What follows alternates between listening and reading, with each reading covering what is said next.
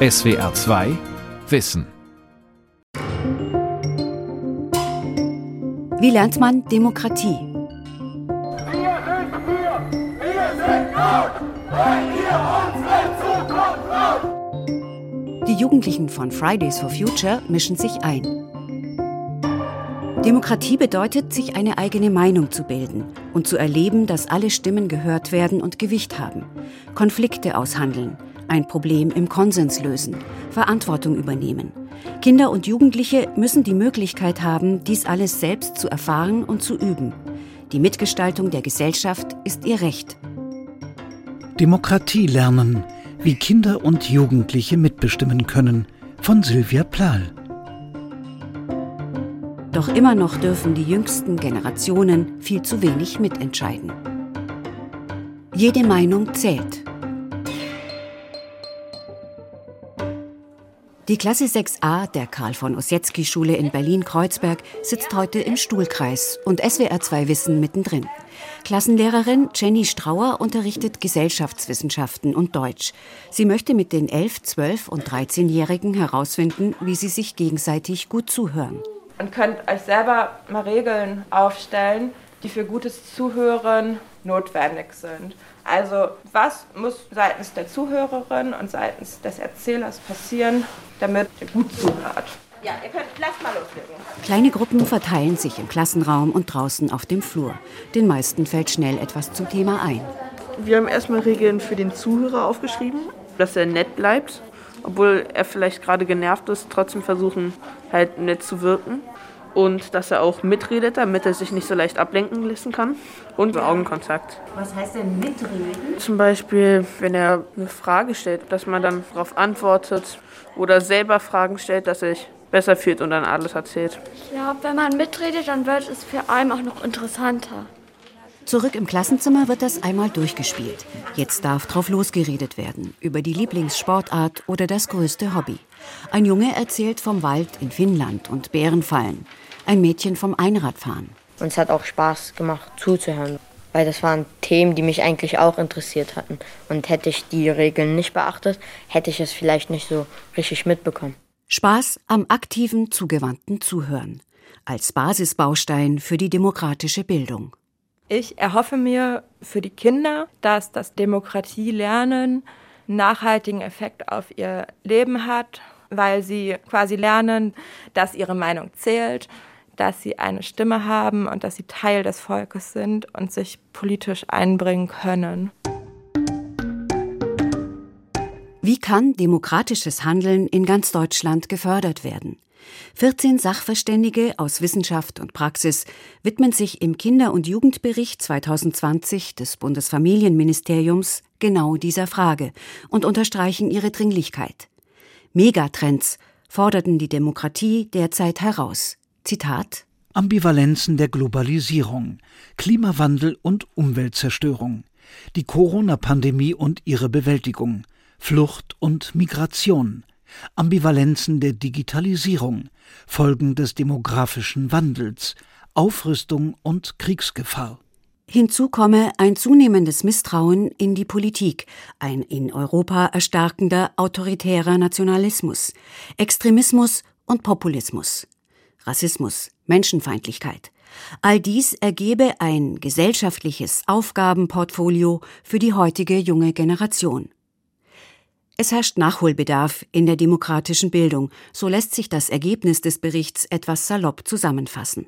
Vor allem Kinder sehen gegenwärtig in ihrer Lebenswelt wenig Optionen, ihre Bedürfnisse zu artikulieren und bei den sie betreffenden Entscheidungen mitzubestimmen.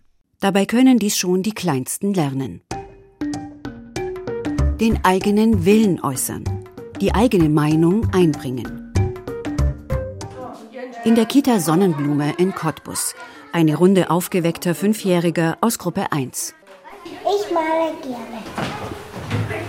Da sind die Autos. Und ich spiele gerne Katze. Überlegt ihr manchmal auch zusammen, was ihr machen könnt? Mhm. Und wie geht das dann? Da müssen wir einfach sagen, wir gehen auf die Couch oder wir gucken Film oder wir gucken Film. Alle dürfen sagen, was sie gern möchten. Mhm. Und wie entscheidet man dann? Ähm, die Tiere. Der Tieren. Die Tieren. So halb. Es wird gemeinsam abgestimmt, was die Kinder machen. Die Kleinsten dürfen mitbestimmen und selbst bestimmen. Das betrifft nicht nur die Spielauswahl oder die Planung eines Ausflugs oder des Sommerfestes.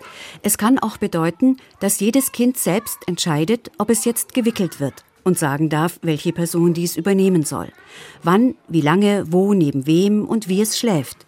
Was auf den Speiseplan kommt und wie viel es heute ist.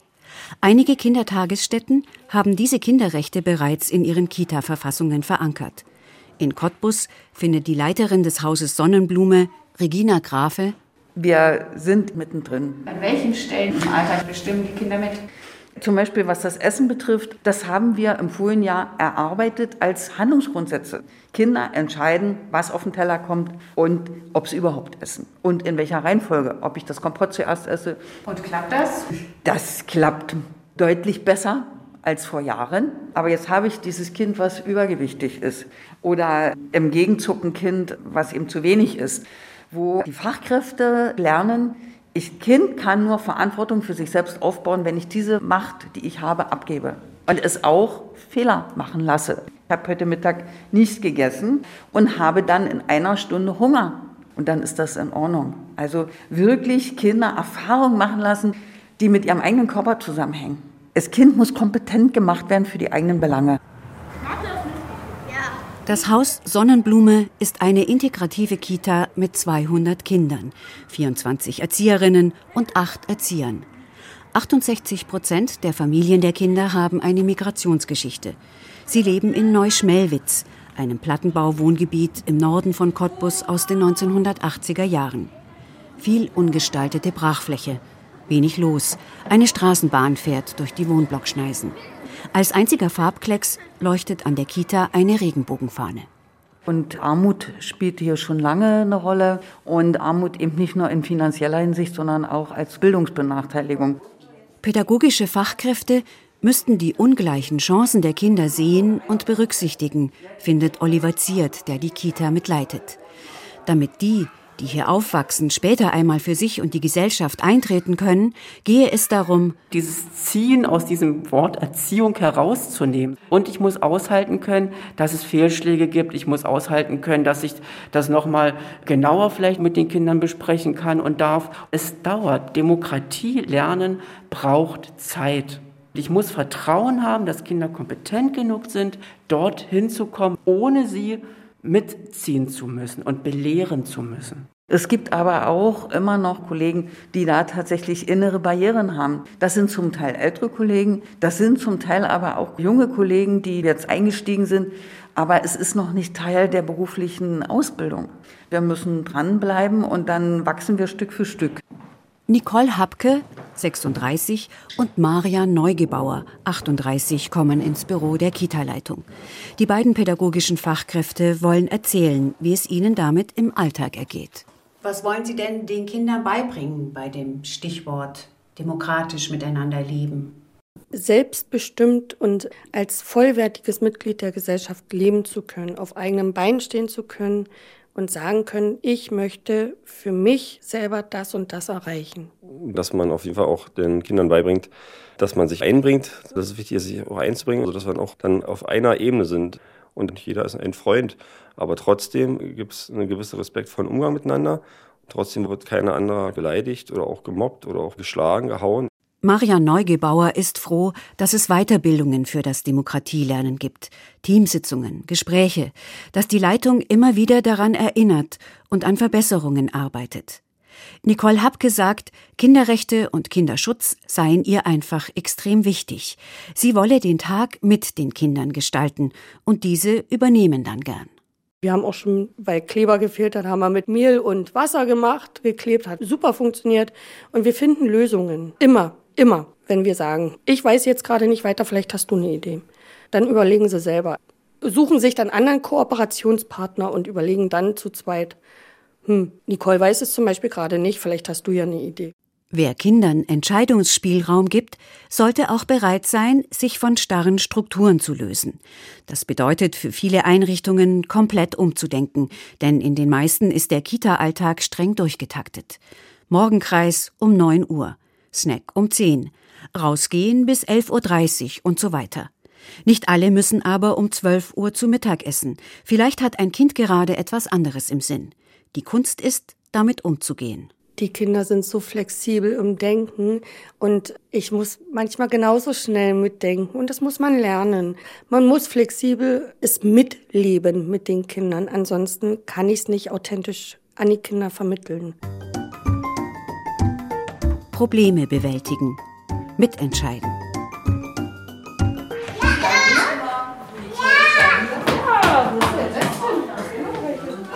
dass sie Selbstwirksamkeitserfahrungen machen, also dass sie wichtig sind, dass sie einen Beitrag leisten können für echte Probleme, für reale Dinge, die gelöst werden müssen, damit es allen gut geht. Kinderstuben der Demokratie hieß das Modellprojekt, das die Erziehungswissenschaftlerin Reingard Knauer zusammen mit Kollegen 2001 in Schleswig-Holstein gestartet hat.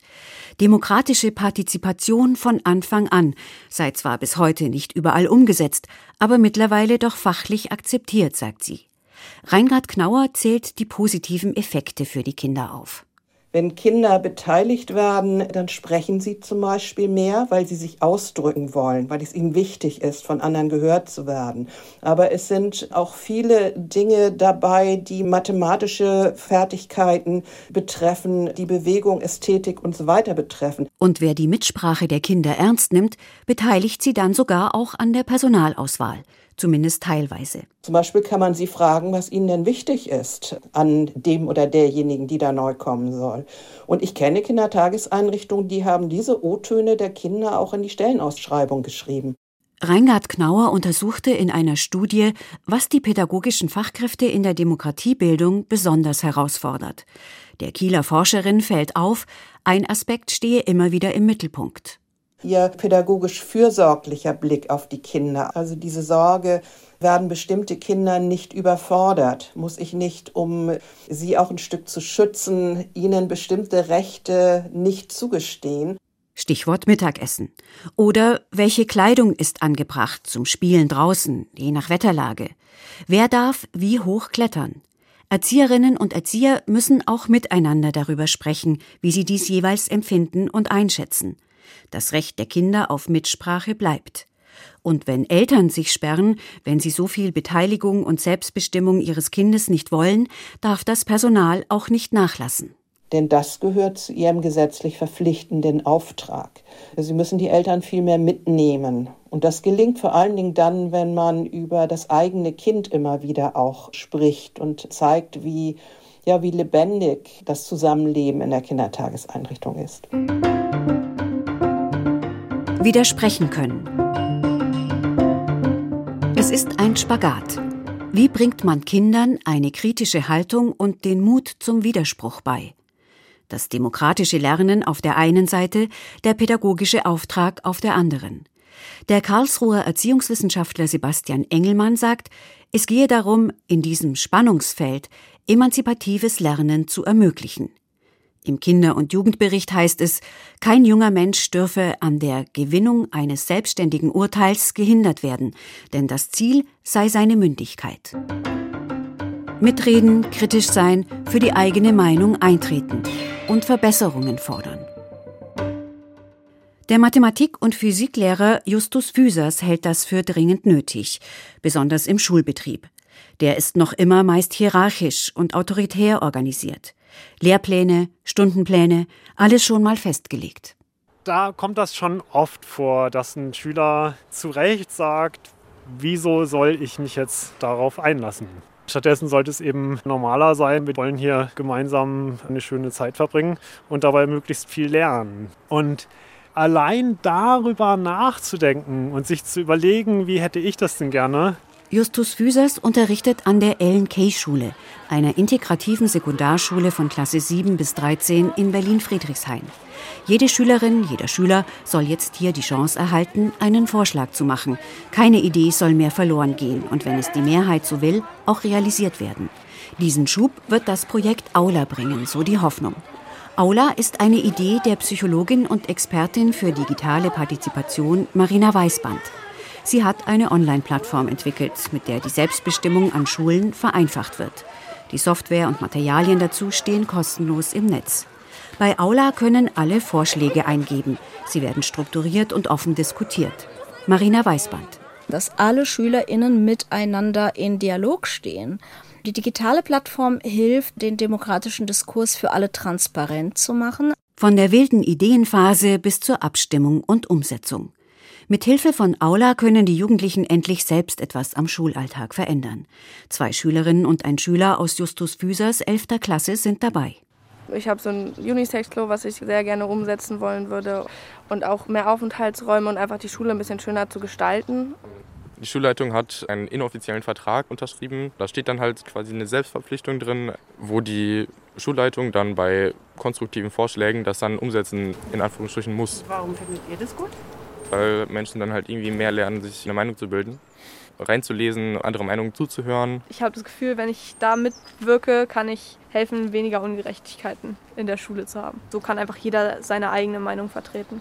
Es aktiviert auch Jugendliche, die sich selbst als schüchtern empfinden, das haben wir in der Evaluation zeigen können, die sich nicht so gerne mündlich äußern, sondern lieber schriftlich, aber auch solche, die Deutsch als Fremdsprache lernen, und was wir auch beobachten, heutzutage findet ja ein Großteil des politischen Diskurses online statt.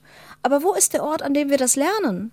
Hier haben wir einen digitalen Ort, der in der Schule ist, wo wir sinnvolle, konstruktive Kommunikation einüben können. Bis dahin hat das Aula-Team der LNK-Schule noch einiges zu tun. Liebe angehenden Moderatorinnen, wie machen wir weiter? Zehn angehende Moderatorinnen und Moderatoren treffen sich mit den beteiligten Lehrkräften im zugigen Durchgang zum Schulhof. Ein größeres Treffen im Gebäude ist wegen Corona gerade nicht möglich. Doch es soll weitergehen. Andreas Weiß, Lehrer für Geschichte und Politik, drückt aufs Tempo dass später quasi alle SchülerInnen, die dann an der Schule sein werden, davon profitieren werden. Im Sinne davon, dass halt die Schule demokratischer gestaltet wird und es tatsächlich auch einen Effekt hat, wenn ihr hier ein bisschen Arbeit reinsteckt und dass ihr dann seht, hier verändert sich auch wirklich was. Es braucht einen Leitfaden, der für alle gilt. Denn letztlich sollen die Schülerinnen und Schüler die Plattform moderieren. Dass wirklich nur die Vorschläge, die auch sinnvoll sind, drinbleiben und halt alle Beleidigungen oder alle Doppelungen gelöscht werden. Also habt ihr ein paar Ideen? Was uns, glaube ich, mit am meisten beschäftigt, sind auch einfach die Bänke, weil wir ja Oberstufe sind und wir gar keine Sitzmöglichkeiten vorne haben. Die Schule steht unter Denkmalschutz und für die älteren Jahrgänge können vor dem Gebäude keine Bänke fest aufgestellt werden. Und wenn so viele Leute die Möglichkeit haben, ihre Ideen dazu zu schreiben, kommt man halt viel schneller und einfacher auf ein gutes Ergebnis. Und so soll das Ganze eben ja angeregt und befeuert werden, dass es auch endlich mal klappt. Also ich erwarte durchaus, dass der Schulalltag für alle verschönert wird. Marina Weißband berichtet, 18 Schulen arbeiten derzeit offiziell mit Aula, plus die Dunkelziffer derer, die sich das Material im Netz herunterladen. Die Vision der Beteiligungspädagogin ist, dass Aula dazu beiträgt, dass sich demokratische Verhaltensregeln auch online verbreiten. Es gibt dort zum Beispiel keine Kommentarfunktion.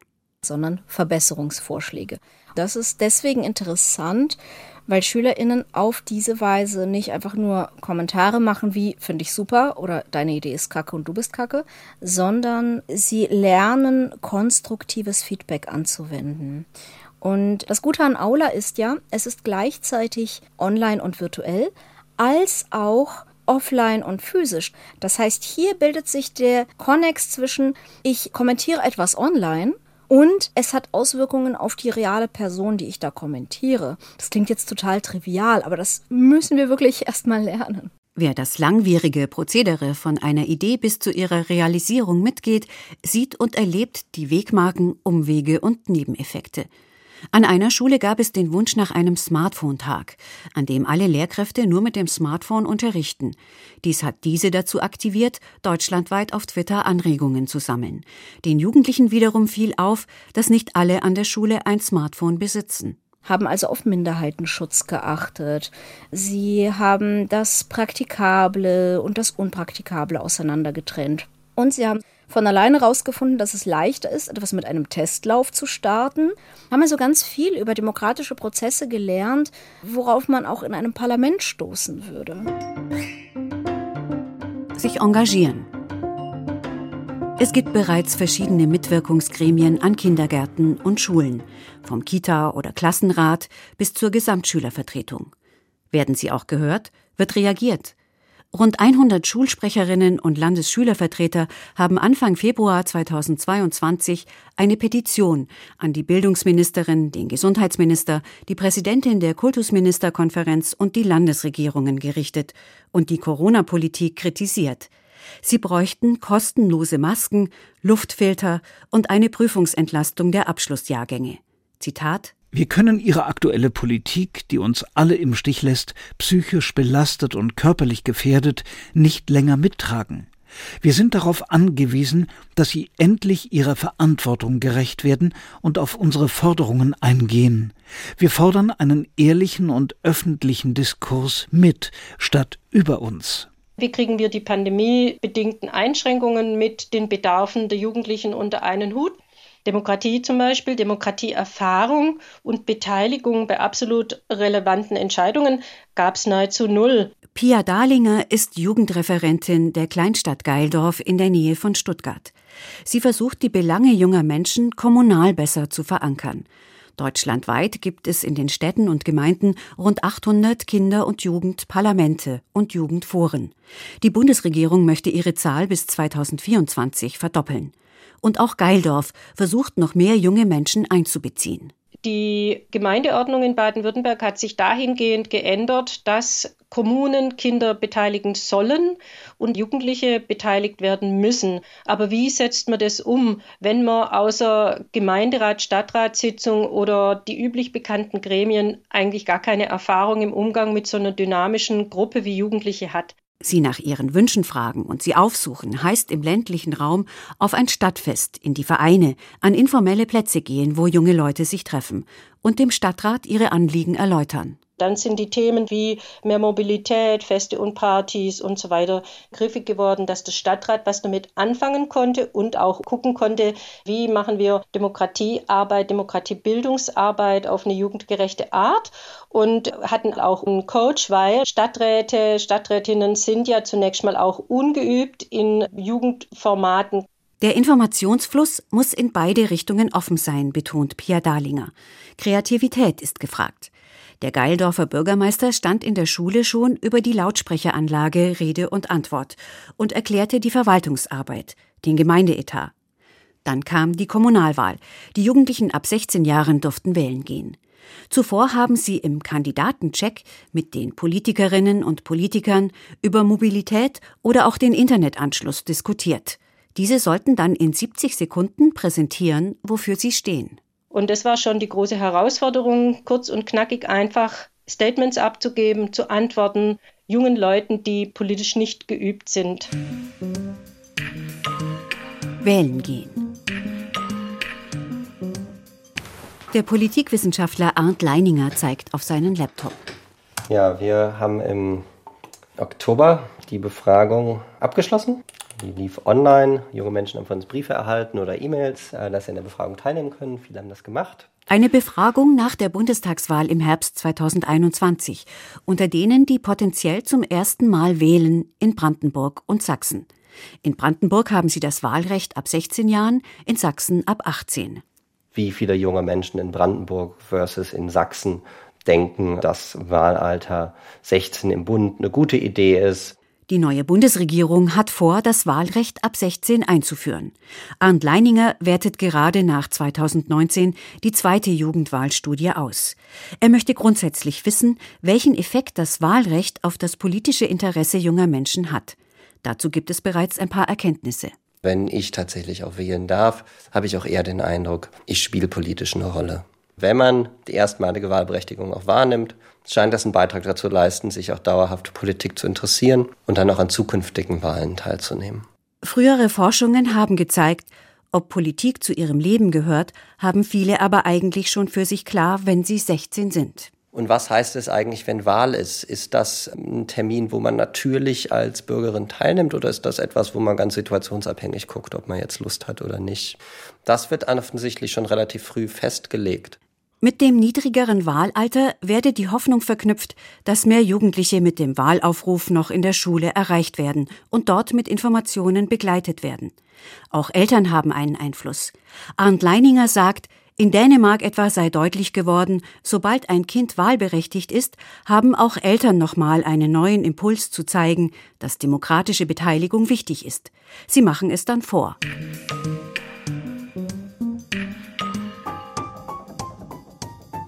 Wie lernt man Demokratie? Im Politik- und Geschichtsunterricht an den Schulen werden vor allem das politische System und die zentralen Funktionen und Werte des Grundgesetzes vermittelt. Andreas Weiß von der Berliner LNK-Schule sagt, es gehe aber auch darum zu zeigen, dass das Grundgesetz historisch gewachsen ist, dass es eine Reaktion auf die Schrecken und Erlebnisse der NS-Diktatur war und immer mit den Erfahrungen einer Gesellschaft mitlebt und sich erweitert. Etwa jetzt durch die Themen Kinderrechte, Gleichberechtigung aller Geschlechter, Antidiskriminierung. Das Ziel ist, junge Menschen zum kritischen Denken befähigen. Am besten, indem sie aktiv mitwirken und etwas bewirken. Auch die Lehrerin der Klasse 6a, Jenny Strauer, hat das für sich klar. Ich denke, dass wichtig ist, dass die Dinge, die wir theoretisch besprechen, auch selber praktisch erfahren, indem wir, wie wir es auch zur Bundestagswahl gemacht haben, eigene Parteien bilden und sie dann selber quasi den politischen Prozess einmal durchspielen. Es gab die Green Minds für Klima- und Tierschutz, die Partei für den Weltfrieden die WLAN-Partei für besseres WLAN und jetzt hier die Unterwasserschutzpartei, es gab die Schulpartei und ich fand das sehr interessant. Was macht denn daran so Spaß, eine eigene Partei zu haben? Es macht Spaß, dass man selbst entscheiden kann, was man mit dieser Partei macht und wofür sie steht und das, was jetzt in der Welt ist, was man verbessern kann. Also ich finde auch, es hat Spaß gemacht, weil man dann der gesamten Klasse sagen konnte, wie man bestimmte Sachen findet und was man daran verbessern will.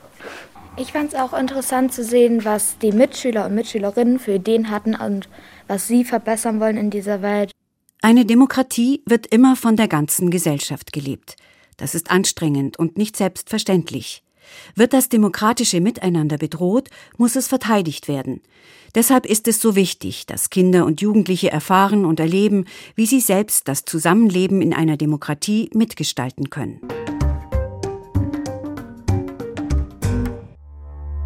SWR 2 Wissen. Demokratie lernen, wie Kinder und Jugendliche mitbestimmen können. Autorin und Sprecherin Silvia Plahl. Redaktion Vera Kern.